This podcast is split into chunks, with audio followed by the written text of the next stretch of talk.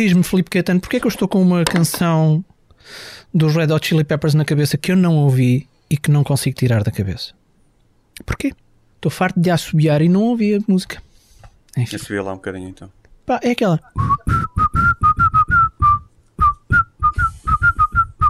Pá. Nem me estou a lembrar do Como é nome que da é? música, não me estou a lembrar. É.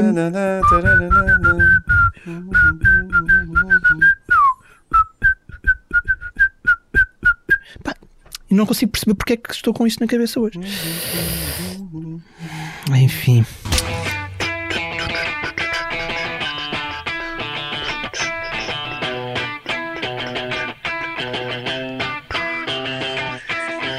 Can't stop, Can't stop, can't exatamente. stop addicted to the changing.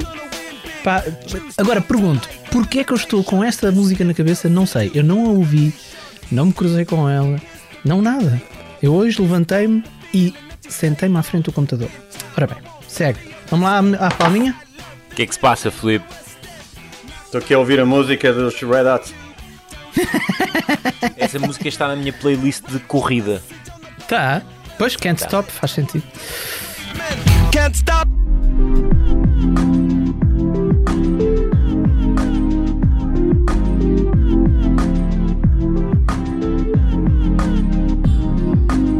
Globalistas, cá estamos nós para uma nova edição. Filipe Caetano, bons olhos o vejam, a sentir-se bem Excelente. ao início da tarde desta quinta-feira. Ótimo. Não mintas, ó Filipe, não mintas. Veja aí um sorriso rasgado. Veja aí um sorriso rasgado. Há 20 segundos estava a estressar com os cabos e com o emparelhamento dos fones. Que homem mentiroso!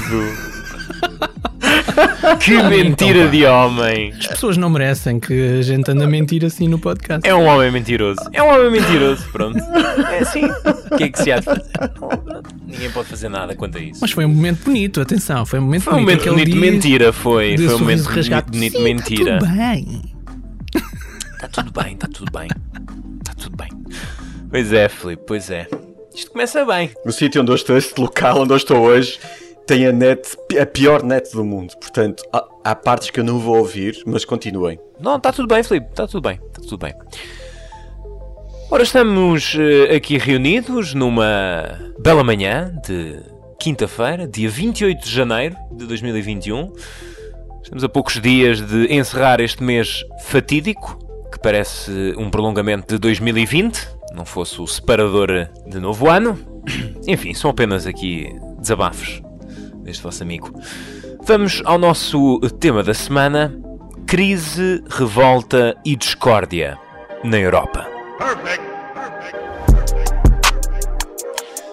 Uma sucessão de desenvolvimentos está a abalar a Europa, mas começamos por Itália. Buongiorno. Il Presidente della Repubblica Sergio Mattarella ha ricevuto questa mattina al Palazzo del Quirinale il Presidente del Consiglio dei Ministri, professor avvocato Giuseppe Conte, il quale ha rassegnato le dimissioni del governo da lui presieduto. Il Presidente della Repubblica si è riservato di decidere e ha invitato il governo a rimanere in carica per il disbrigo degli affari correnti. Le consultazioni avranno inizio nel pomeriggio di domani, mercoledì 27 gennaio. Il calendario delle consultazioni sarà reso noto attraverso l'ufficio stampa. Grazie. Depois da saída do partido de Matteo Renzi, que sustentava o governo, a crise política ganhou contornos ainda mais graves com a demissão do primeiro-ministro Giuseppe Conte. A decisão foi tática. Conte sobreviveu a duas moções, mas com uma maioria muito tenue. Está agora à procura de ser chamado para formar um novo executivo, mas isso dependerá do presidente Sérgio Mattarella, que está a ouvir os partidos. Quão viável é esta jogada de Conte, Filipe? É muito, é muito perigosa, né? Um, ele basicamente quer fazer um. Quer tornar viável a sua solução de governo. Um, nós sabemos que em Itália estas, estas jogadas acontecem muitas vezes, não é? O- o- Em Itália os governos alteram com, com muita frequência. Um, e neste momento há a hipótese mais forte é, é, é que Conte use estes três dias, basicamente acontecem os três dias uh, para audições de, de, da maioria, não é? A primeira opção depois da, da, da, da demissão do, do governo é que uh, Mattarella, o presidente, peça ao primeiro-ministro ainda em funções que, que apresente uma nova solução de governo. Se ele apresentar uma solução de governo consistente, ou seja, com uma maioria no Parlamento, Mattarella dá uh, autorização para que o governo tome posse. Caso não consiga, uh, caso, caso Conte não consiga, terá de, de, de, consultar os outros partidos para, para, para perguntar se eles apresentam uma solução de governo e só esgotadas as, todas as hipóteses, todos esses três dias de solução para os outros governos, é que são convocadas eleições. Uh, e portanto, este jogo perigoso, uh, numa altura em que a Itália enfrenta a pandemia, como todos, e a Itália é um dos países mais afetados um, desde o início, que levou a uma crise profundíssima. Uh, que está por baixo da curva, não é? Vamos pensando naquilo que está para além da curva, para além das curvas das estirpes, das terceiras ondas, das segundas ondas e há, uma, há por baixo da curva há, um, há, há um, uma miríade de problemas, dentro, entre, ela, entre elas a, a mais importante, a, a, crise económica que está eh, latente e que em Itália é muito, é muito evidente. Uh, e por isso o jogo perigoso da instabilidade uh, nesta altura uh, faz com que primeiro não haja certezas que se Conte consegue ou não o governo e depois é se não conseguir o que é que vem a seguir que vem, sabemos outra vez o que é que vem a seguir, é Salvinis, né? são os Salvinis que vêm a seguir. E, e, ele está hum, com uma enorme vontade de atacar o poder novamente depois de ter sido atirado borda fora por, por Conte. É, e a instabilidade é mesmo palavra-chave para descrever uh, o momento atual em Itália. O Ian Bremmer, que é um dos melhores especialistas de assuntos internacionais a nível mundial, digamos assim. Ontem publicou um, um, um tweet que resume um pouco uh, como é que a, a política. Uh, como é que a política evolui em Itália, não é? Nos últimos 30 anos houve três chanceleres alemães, cinco presidentes franceses e 14 primeiros-ministros italianos. Portanto, isso também fala das hipóteses de sobrevivência de um governo em Itália. Agora, é verdade, como já aqui dissemos, que este, o momento desta crise é péssimo, porque além da pandemia, a Itália um, precisa de relançar a economia com o dinheiro que vai chegar da bazuca europeia. Foi esse, aliás, uh, o ponto de discórdia que fez cair a atual solução de governo. O Itália Viva de, de Renzi acabou por deixar o governo por divergências quanto à aplicação do dinheiro e é um ponto importantíssimo porque a Itália é o principal beneficiário uh, dos fundos europeus. Um, vai receber qualquer coisa como 200 mil milhões de euros. Conte, penso eu, tem aqui duas hipóteses uh, se for chamado para formar um, um novo governo.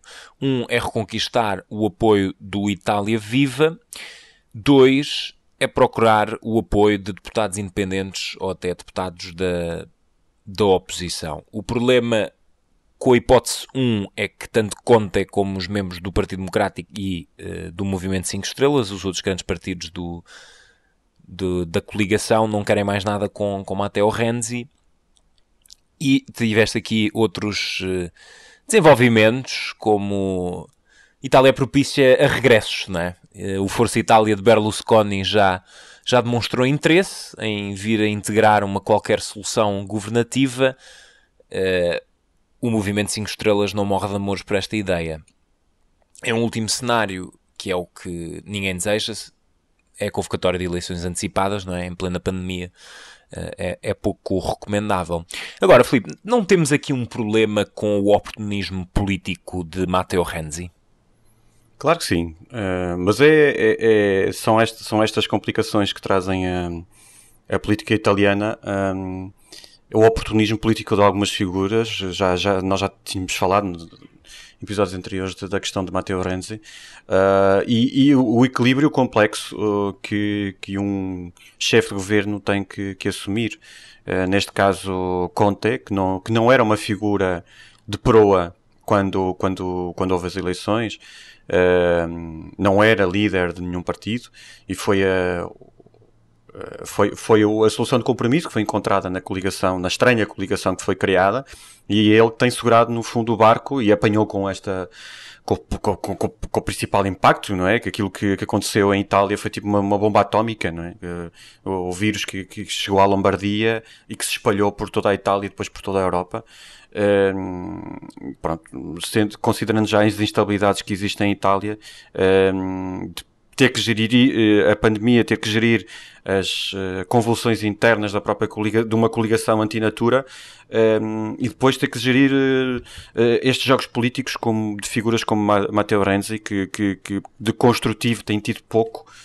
Um, tem mais de, de, de, fator de instabilidade, de foco desestabilizador, uh, quando ele poderia ser uma solução de uma solução ao, mais ao centro, não é? Uh, se calhar centro-esquerda, mas mais ao centro, mais, mais convencional, uh, o Matteo Renzi acaba por ser também um fator desestabilizador. Uh, fica a ideia de, de, por objetivos, por uma agenda própria, uma agenda muito pessoal, não é? é se, não conhecêssemos, se não conhecêssemos a personagem, nada nos levava a dizer isto, não é? Mas Renzi, em, em pouco tempo, conseguiu uh, passar de, de, de consagração. Um, à crítica total, porque ele, ele, ele, esteve em 2018, foi uma das figuras-chave para, para a continuidade de Conte, não é? Porque não, não apoiou Salvini, ou, ou pelo menos não apoiou a jogada de Salvini, isso na altura, obviamente, deu-lhe uh, uma aura de, de, de, salvador, de um dos salvadores uh, de, do, do governo.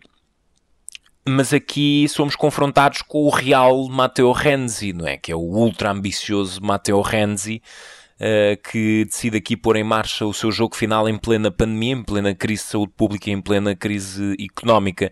Eu acho que as sondagens fracas do Itália Viva estão com cerca de 3%, acho eu, um, não medem aquilo que é a real influência de Renzi. Estamos a falar de, uma, de uma raposa, é uma figura que sabe movimentar-se dentro do sistema, depois de já ter sido primeiro-ministro e um dos mais duradouros primeiros-ministros italianos, diga-se.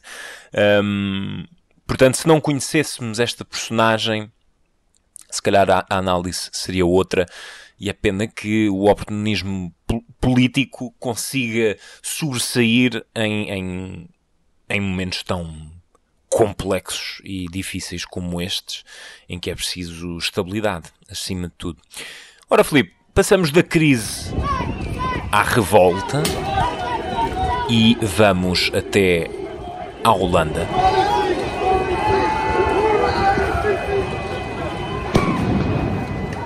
onde se levantou por todo o país uma onda violentos protestos contra as novas medidas de confinamento, incluindo em grandes cidades como Amsterdão e Roterdão. Só na segunda-feira foram detidas quase 200 pessoas, depois de cenas de caos com uh, lojas pilhadas, fogos ateados e pedras lançadas contra a polícia, até houve automóveis queimados. O que está a acontecer é visto como os maiores motins dos últimos 40 anos na Holanda a imposição de um recolher obrigatório, a primeira vez desde a Segunda Guerra Mundial, fez estalar isto tudo. Mas, Felipe, também houve nestes protestos muito oportunismo de grupos duvidosos. Uhum. Sim, é isto, mas é o primeiro sinal, é preciso olhar para, para os primeiros sinais de, de, de enfado das pessoas, não é? Enfado que, que passa do enfado, passa para a revolta. A Holanda uh, é um país muito evoluído democraticamente, como nós sabemos, uh, que tem. Que, até foi dos primeiros países que mais sentiu esta, este, este embate da extrema-direita, não é? E até do multiculturalismo. estamos muito lembrados de, de, de, figuras como Gert Wilders, de, da morte do Pim Fortuyn, do Theo van Gogh. E, e, e, portanto, para além de ser um país muito esclarecido, com muita liberdade social, muito liberal em termos sociais uh, e até políticos, um, eh, leva a que as pessoas tenham uma opinião muito vincada uh, e, e faz com que, para além das pessoas serem muito esclarecidas, depois há um certo facilitismo. Isso é o lado mau. Já falámos aqui, já tocámos aqui na, na, até na, na, na falta de organização da, do governo holandês em relação à vacinação uh, por exemplo. Entretanto, demitiu-se por causa do escândalo que houve. Um, e, e, estes sinais são maus para a sociedade. Uma sociedade que já é esclarecida não está isenta uh, de, de, de, aproveitamentos e oportunismos de, de grupos de franjas. Uh, e, essas, e esses grupos uh, que até cavalgam um outro fenómeno que tem a ver com, com a desinformação, com, com teorias da conspiração, tudo isso misturado é uma espécie de melting pot que leva a, a, situações descontroladas, como, como aquilo que aconteceu nos últimos dias e que tem acontecido todas as noites. As pessoas estão, estão fartas do confinamento, das regras, Sim, do houve, houve, muita gente aborrecida, não é? sobretudo jovens que estavam fartos de, de ficar em casa devido à pandemia Sim, é, os restaurantes estão fechados, há, há, há, uma série de mistura de argumentos, eh, não só da oportunidade dos jovens estarem chateados e quererem ir uh, para espaços recreativos, como os donos desses espaços recreativos quererem abrir porque estão com a corda na garganta, não fazem negócio. Uh, isto leva a uma mistura de, de, de, de argumentos que com os oportunistas, com alguns grupos mais radicalizados, leva a protestos do, do género, uh, do género daqueles que, que, temos visto nos últimos dias. Eu acho que, que é só um, um, início, sinceramente. Acho que isso pode vir a acontecer em mais países.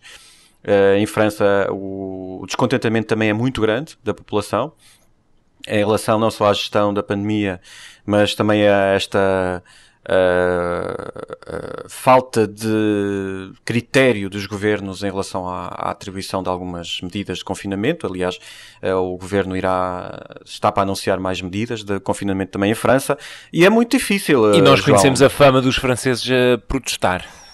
Quando não protestam é sério. Vai, não, está, não está muito é, longe disto também. É, começa naquilo em que os holandeses chegaram, é onde começa em França. Vai para ali. Exatamente, depois a parada é outra. Exato. Uh, mas, mas é tudo muito difícil. fogo, no geral. Tudo, tudo, queimar coisas, partir loja, partir montres. um, mas é muito difícil isto. Falávamos do governo italiano, falávamos do governo holandês, uh, mas vemos também as dificuldades do governo uh, português, por exemplo, que, que, em termos das medidas e da coerência das medidas, é muito complexo lidar com aquilo que está a acontecer, não é? Uh, qual, qual é a atitude certa? E nesse aspecto, acho que aquilo que está a acontecer Holanda, na Holanda é apenas, parece-me, apenas um sinal daquilo que vai acontecer nos próximos tempos. Sim, é um sinal que agita ainda mais a Holanda neste momento, devido à pandemia e devido, como tu referiste, à, no fundo, à, à crise política que, que, fez cair o governo devido àqueles escândalos relacionados com, com subsídios.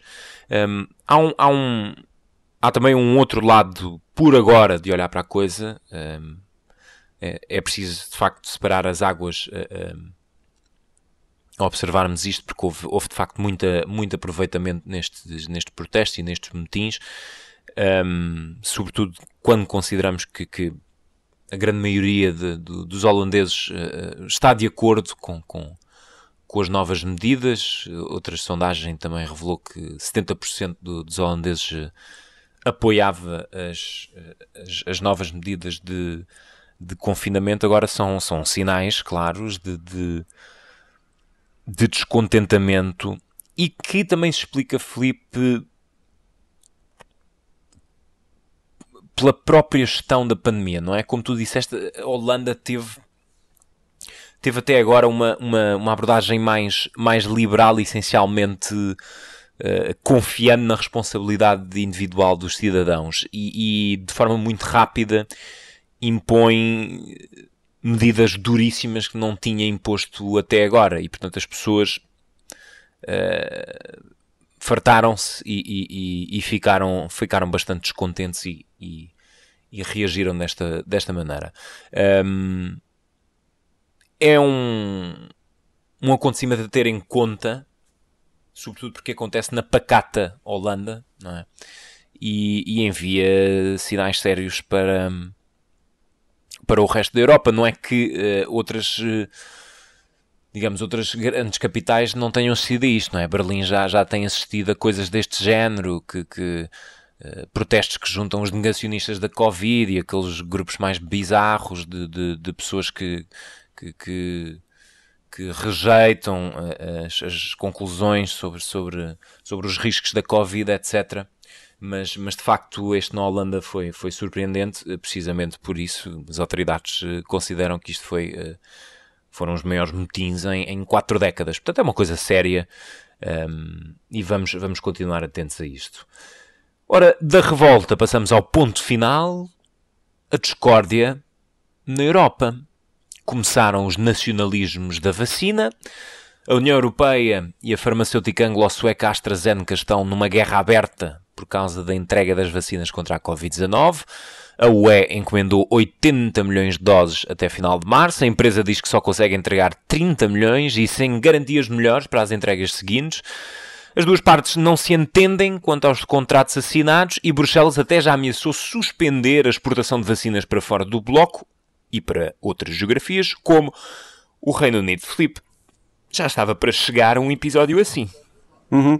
Sim, não é nada que não tivéssemos antecipado, João. Quando falávamos na, na diplomacia das vacinas, né, chegámos a falar nisso logo no final do ano, uh, sobre, ok, veio esta boa nova das vacinas, mas depois vamos ver os desafios para a distribuição. A Comissão Europeia, facto, como nós sabemos, desde o início que, um, por autorização dos Estados-membros, fez a, a, negociação com as uh, farmacêuticas. eu não compro o argumento de crítica à Comissão Europeia, de ter uh, assinado contratos com não sei quantas uh, uh, farmacêuticas, eu acho que foi uma boa estratégia. Aqui já não tem a ver com, com falhanços da, da Comissão, porque aquilo que a Comissão tentou foi apostou em vários cavalos, garantindo várias, várias doses, porque havia, isto foi negociado já em setembro, outubro, atenção, um, ehm, com as várias um, ehm, farmacêuticas que estavam, estavam em fase de teste, terceira fase, agosto, setembro, outubro, e que eh, previam eh, ter as vacinas a partir de dezembro, eh, contratos com a, Johnson Johnson, a Moderna, a AstraZeneca, a, Co a, a Coronavac. portanto, há, há, uma série de, de, de, de companhias de facto que, estão, que têm acordos com, com a Comissão Europeia uh, e era uma, era uma forma de, da Comissão Europeia dar um incentivo a, esses, a essas farmacêuticas e garantia de reserva de vacinas, muitos milhões de vacinas, uh, para distribuição pelos Estados-membros. Não é culpa da Comissão Europeia que a AstraZeneca não esteja a cumprir um, as suas, uh, aquilo que foi contratado. a AstraZeneca tem, tem laboratórios, como sabemos, em vários sítios e tem fábricas de, de vacinas em vários locais, dentre eles na, na União Europeia, apesar de uh, esta, esta, esta vacina foi desenvolvida em parceria com a Universidade de Oxford no Reino Unido e com a AstraZeneca, como, como dizes, com sede na Holanda, um, ehm, mas muita da sua produção está a ser feita também na Índia, através do Instituto, Instituto Serum, que é, a Índia tem a maior capacidade de produção de vacinas do mundo. E, e, e, aquilo que a AstraZeneca diz é que a Europa esteve, teve azar porque as suas fábricas uh, uh, na Europa não estão a conseguir produzir tanto. Uh, isso é um mau argumento. É um mau argumento e é um, é um, argumento, é um argumento de quem não está a conseguir responder. havia um, grande expectativa em relação a esta vacina porque que é, é mais barato e é mais fácil de transportar é muito mais barata do que a da Moderna e do que a, e é mais rápida. É uma mais dose. rápida de todas, é uma dose. E, portanto, é de facto a vacina mais apetecida por todos, eu diria por todo o mundo. Um, um grau de eficácia também muito elevado. E, e, e, por exemplo, no caso de Portugal, Portugal acabou, deixou de ter, eh, abdicou de uma série de vacinas da Moderna uh, para ter da AstraZeneca também por uma questão de dinheiro. Uh, e, portanto, aquilo que está a acontecer agora é que a Comissão Europeia está Uh, forte em cima uh, da AstraZeneca. Se, se, a, se, a, Comissão Europeia negocia... Está a fazer respeitar um contrato. Claro, é porque... É, atenção, e um compromisso. Há, e um compromisso. Um, compromisso, um compromisso. Não é só um compromisso contratual, é um compromisso ético. É? é um compromisso Sim. ético e moral. E está a negociar uh, em nome de 27 Estados, não é? Em nome Exatamente. de 27 Estados. Portanto, tem, o, tem, esse peso, tem, tanto, tem tanto esse peso aquisitivo como esse peso depois de, de, de reclamar. Uh, e por isso mesmo já, já os, os, os laboratórios, uh, a fábrica na Bélgica já, já foi também alvo de buscas. Portanto, é preciso um, é preciso ir atrás da história e, e, tentar perceber até onde, até onde vamos chegar, sendo que há aqui coisas eh, complicadas entretanto a acontecer, eh, a tal compra direta de vacinas, um, por exemplo, a Hungria a fazer, a, fazer, compra direta da vacina da Rússia, quando ela não está homologada na Europa, enfim, há aqui também algum desespero de alguns Estados, porque hum, não estão a ser encontradas respostas para tudo, os casos continuam a aumentar. Uh, e vamos ver onde é que vão chegar, onde é que vai chegar, uh, as, onde é que vão chegar as implicações de, destas novas estirpes que estão, que estão a fazer com que, o, com que as infecções sejam muito maiores. E, e, e voltam as restrições e no, pior dos cenários, e no pior dos cenários, Filipe, até onde é que aguenta esta resposta concertada da União Europeia, não é? Uhum. Até onde é que aguenta este, a união do bloco, digamos assim. Encerramos aqui o nosso tema da semana, já com uh, diversas, uh, diversas uh, análises. Passamos para as embirrações e distinções. Perfect. A conversa sobre o impeachment de Jair Bolsonaro no Brasil está a ganhar força. Os seis partidos de oposição fizeram entrar um novo pedido de impeachment sucede-se a outro pedido, ainda esta semana, das lideranças religiosas, e é preciso relembrar que neste momento há mais de seis dezenas de pedidos de impeachment por vários motivos que estão a ser analisados. Filipe, quão realista é a possibilidade de Jair Bolsonaro ser destituído? Uhum. O processo de impeachment é, é muito complexo uh, no Brasil. Uh, já levou à saída de, de outros presidentes uh, por várias razões. Aqui esta razão, aqui o que tem crescido, é, é,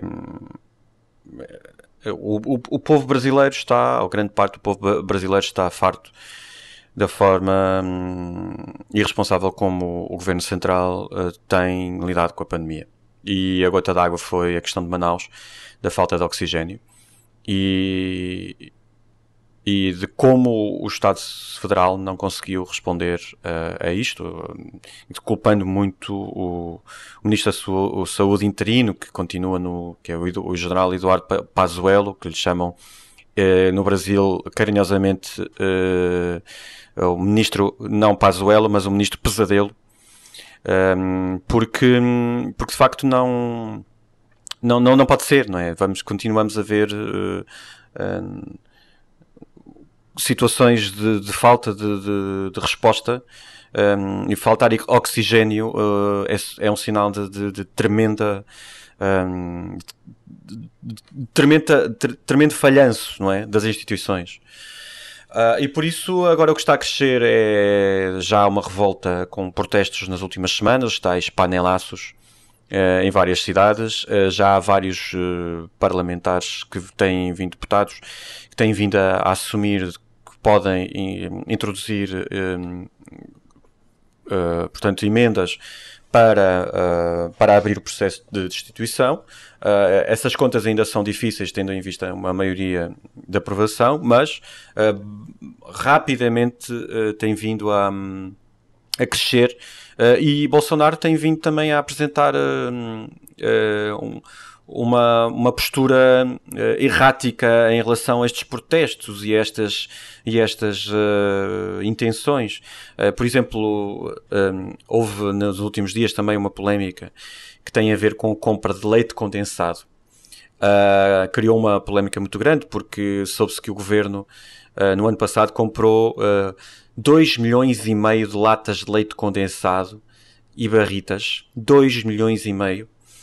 Uh, e essa notícia levou a que Bolsonaro uh, reagisse desta forma uh, num jantar com, com apoiantes. Atenção, nós não vamos pôr pis, vai haver as neiras, ouçam só isto. Milhões de lata de leite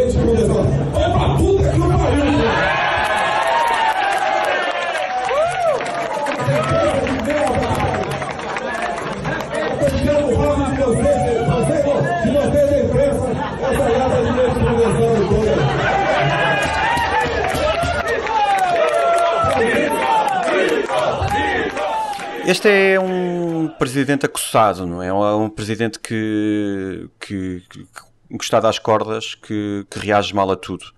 Uh, e por isso temos que estar atentos à, à questão no brasileira um, e, e, mais uma vez, as repercussões da Covid uh, nos governos, sendo que aqui nós, nós sabemos desde o início que Bolsonaro desvalorizou o vírus, um, disse para as pessoas tomarem hidroxicloroquina, ele próprio tomou, uh, está pouco, um pouco por esclarecer que fica sempre a dúvida se ele esteve mesmo infectado ou não, não é?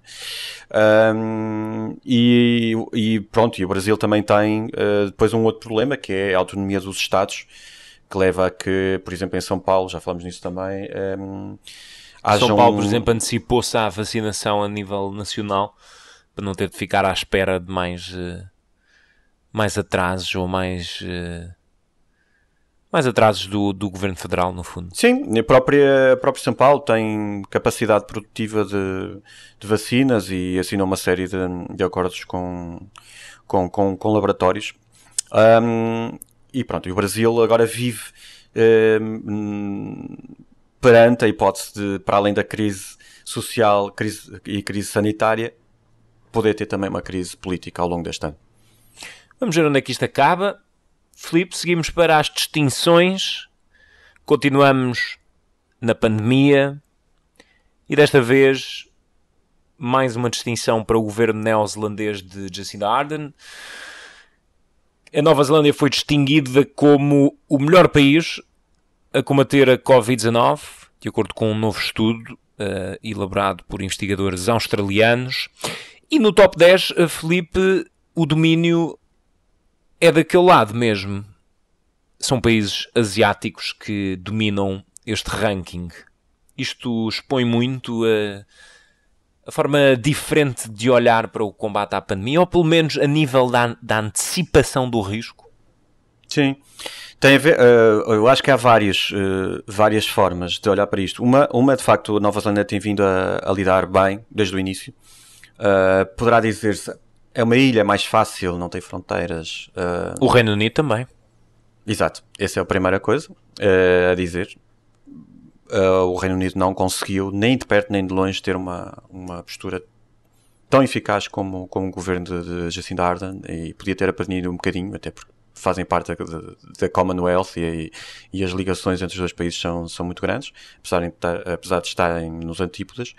Mas uh, já sabemos, já temos falado da Jacinda Ardern desde o início e a Nova Zelândia vive atualmente com, com pouquíssimos casos uh, uh, e, e, reage muito rapidamente. Mas a Nova Zelândia já falamos. Em relação aos países asiáticos, como por exemplo o Vietnã está em segundo lugar, Taiwan também é uma ilha, enfim. Ok, mas Tailândia também está em quarto lugar. E hum, isto tem muito a ver com, com as aprendizagens em relação a, a outros vírus, eh, o SARS, o MERS, que, que, hum, que, levaram a que é mais fácil para estes países lidarem com uma série de procedimentos. Uh, não só. Até, até as sociedades em si, não é? Não é só os governos. A, a sociedade está mais preparada é, para é, reagir a isto. Há, há uma nota, eu, eu, eu, gostei do estudo, e, e esta é uma nota importante, porque estamos aqui a elencar países, por exemplo, agora citaste Tailândia. Obviamente que é fácil contestar aqui, a dizer, pronto, a Tailândia tem um, um um, regime autoritário, portanto, para impor medidas draconianas de, de combate à pandemia não é difícil. É assim, isto, quando entramos no domínio da, da saúde pública nos últimos meses, eu creio que esta discussão dos direitos não ficou ausente, obviamente, uh, nas democracias ocidentais, mas é um, é um, é um debate que uh, foi sempre reforçado pelo, pelo, pelo, pelo, perigo da, da Covid-19, não é? E o bom deste estudo é que faz também a discriminação, um, apresenta uma, a, a, evolução da curva por sistema político. É, é, um, é, um, é um estudo muito completo nesse sentido. E, e, e, é importante ter essa, essa cábula também, também à mão. Nós até deixamos o link para, para, para, esse, para esta investigação. Sim, deixa-me só dizer que há dois países da União Europeia que, que há, há, são três países europeus e dois países da União Europeia de, de, dos quais nunca falamos, não é? E aqui meia culpa um, a nível dos a nível jornalístico. Um deles é o Chipre, que é, que é também uma ilha. Uh, e que eu fui pesquisar um bocadinho o que é que se tem passado nos chips. De facto, eles têm sido muito eficazes. A resposta do governo, basicamente, isto assenta sempre nos, nas respostas dos governos. Se, se, se, são rápidos, normalmente aqueles os primeiros a reagir são aqueles que, que, que, que são mais eficazes e que mantêm, mantêm a linha. Uh, e, por exemplo, o chip está a preparar-se para ser um país uh, que poderá receber turistas brevemente. Uh, eles, eles estão agora, eles têm 100 casos por, por dia, 100 casos, têm pouquíssimas mortes e é um destino turístico de eleição, até com muitas ligações, por exemplo, ao Reino Unido. neste momento existe um lockdown que vai ser aliviado já no início de, da próxima semana, ou seja, no início do, início do mês de fevereiro. No caso da, da Islândia, até é também um país, é uma, é uma ilha, e é, e é pequeno, tem muito poucos habitantes. Mas o, em nono lugar aparece a Letónia, uh, que, como sabemos, tem, tem, tem fronteiras com vários países e, e, e, neste caso a Letónia, a Letónia é um país democrático da União Europeia que, que, que, que foi, foi muito foi muito célere na, na, na nas, nas uh, condições que impôs aos seus, uh, aos seus cidadãos e, e, foi entendido por todos. Uh, portanto, a Letónia aparece aqui no nono lugar. Eu sei que não é um país sexy, que se fala muito, mas, mas sim, é um, é um exemplo de que vale a pena também olhar para os bons exemplos. Nós estamos fatigados de tudo isto e dos maus exemplos e toda a gente faz o mesmo. Nem toda a gente faz o mesmo. Uh, nem, nem, nem, toda a gente tem reagido da, forma, da mesma forma e por isso temos que olhar também para os bons exemplos e o que é que eles têm feito. Mas basicamente, os bons exemplos são, têm sempre a ver com a mesma coisa: têm a ver com a organização do Estado, têm a ver com resposta rápida e com, com consciência cívica e também com a coerência um, das decisões. Estão fechadas as nossas embirrações e distinções, caminhamos para a parte final. Perfect. Assim chegamos a passo largo às recomendações. Eu tirei umas folgas, esta semana não trago. O pelouro desta vez calhou aos nossos dois membros globalistas. Marco António, começamos por ti. Queres sugerir? Estás, estás sugestivo. Antes de mais, é bom, é bom que se saiba que, uh, pronto, dado o tão, tão grande esforço que fizeste para trazer uma recomendação no outro dia, eh, já mereces de facto o descanso. Um, Muito bom. obrigado, Marco. Obrigado. E. E agradeço, eh, não agradeço, agradeço esta, esta, palavra de apoio, porque de facto tu sabes que foi um grande esforço para mim. Já agora, cumprimentos ao sabes, nosso gestor das redes sociais, não sei se tens falado com ele. Bom, um, a minha ele tem sugestão... estado muito ativo, não sei se tem notado, tem havido muita autonomia daquele lado.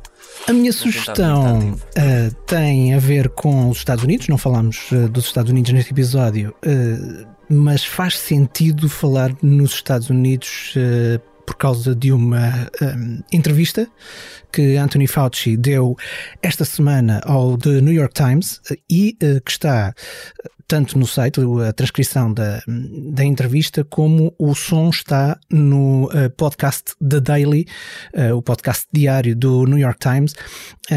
É uma entrevista dado curiosamente, a um Donald, Donald McNeil, um, e o som não é bom, mas faz sentido ouvir a entrevista mais do que se calhar lê-la. Porquê?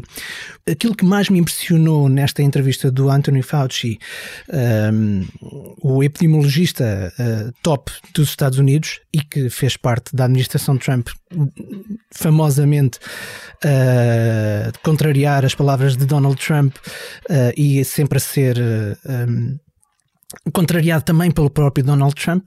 Uh, o que mais impressiona nesta entrevista não é por vezes as palavras, aquilo que ele diz, mas sim aquilo que ele não diz e os longos silêncios que o New York Times não tirou desta chamada, desta entrevista por telefone. When did you first realize things were going wrong? Um,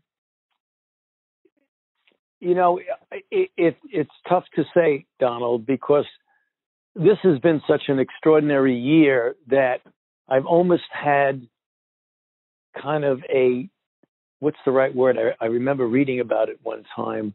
A time phenomenon. Uh, há um momento que é extraordinário em que o repórter Donald McNeil uh, lhe pergunta: então, mas foi encostado à parede para fazer o jogo da administração Trump e o silêncio que eh, se segue é absolutamente ensurdecedor. Did you ever get taken to the woodshed? I mean, just told stop disagreeing with the president in public? Did anybody say that to your face? Um,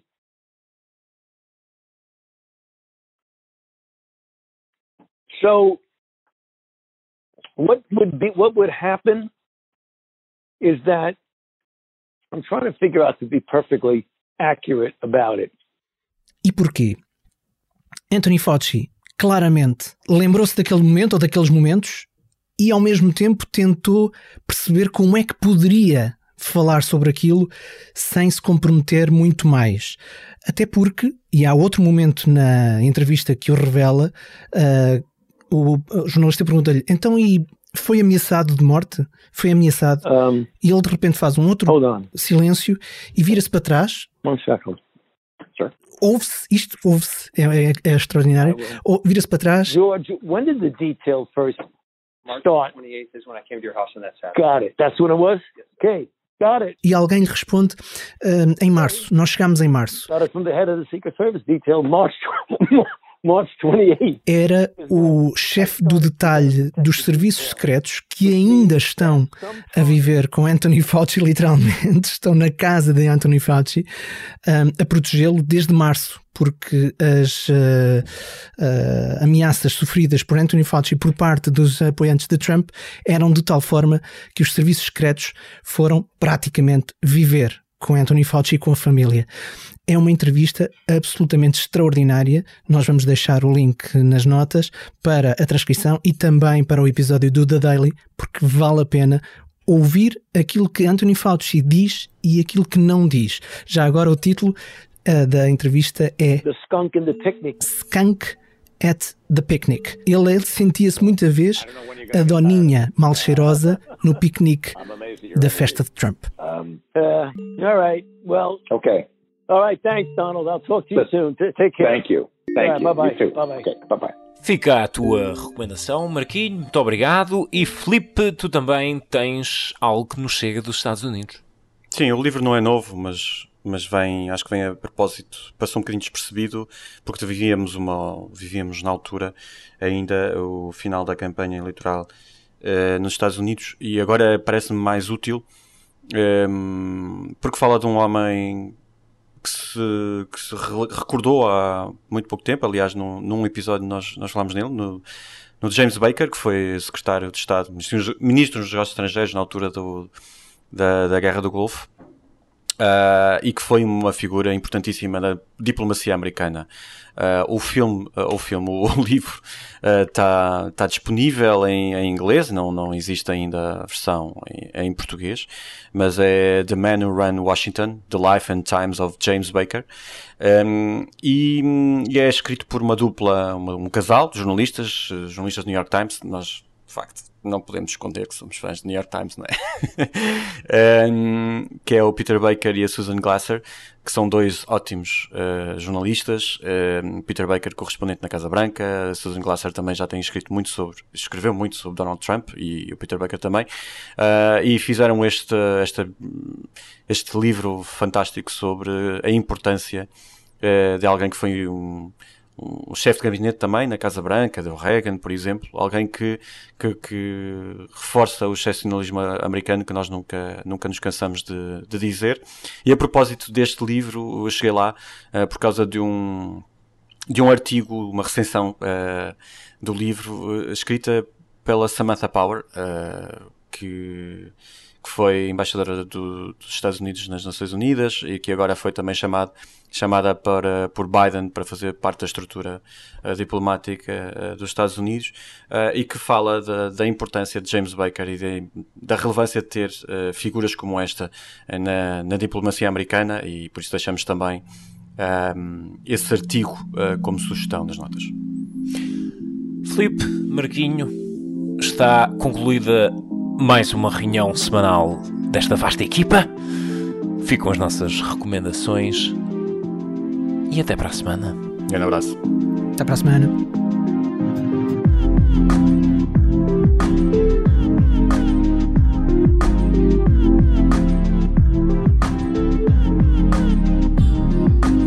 Globalistas é um programa de Felipe Caetano e João Póvoa Marinheiro, com produção 366 ideias e edição de Marco António. O site do programa é globalistas.pt. Pode enviar e-mail para globalistaspt.gmail.com e contactar os autores pelas redes sociais. Felipe Caetano no Twitter, João Póvoa Marinheiro no Instagram e no Facebook. Pode sugerir temas e dizer o que pensa do podcast também no iTunes, Apple Podcasts, no Spotify ou na aplicação de podcasts em que ouve o programa.